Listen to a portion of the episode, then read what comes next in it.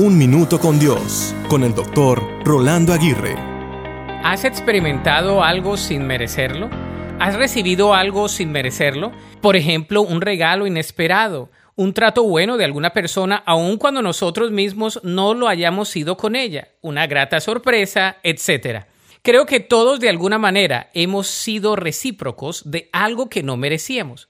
Es más, todos los días recibimos pequeños gestos, algunas cosas y algunas circunstancias sin esperarlo y merecerlo.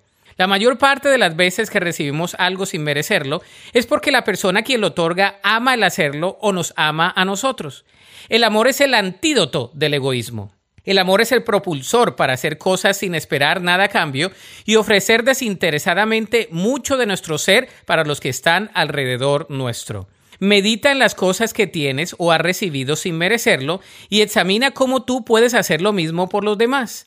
Por ahí alguien dijo que si el ser humano ofreciera de sí mismo desinteresadamente, el mundo sería totalmente diferente. La realidad más grande es que Dios nos ha amado con un amor exorbitante y extravagante sin merecerlo.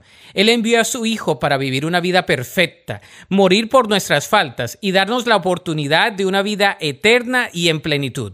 Sin merecerlo, te amó, te escogió y tiene grandes propósitos para ti.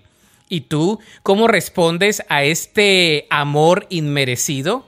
La Biblia dice en 1 de Juan 4:10 en esto consiste el amor verdadero, no en que nosotros hayamos amado a Dios, sino en que Él nos amó a nosotros y envió a su Hijo como sacrificio para quitar nuestros pecados.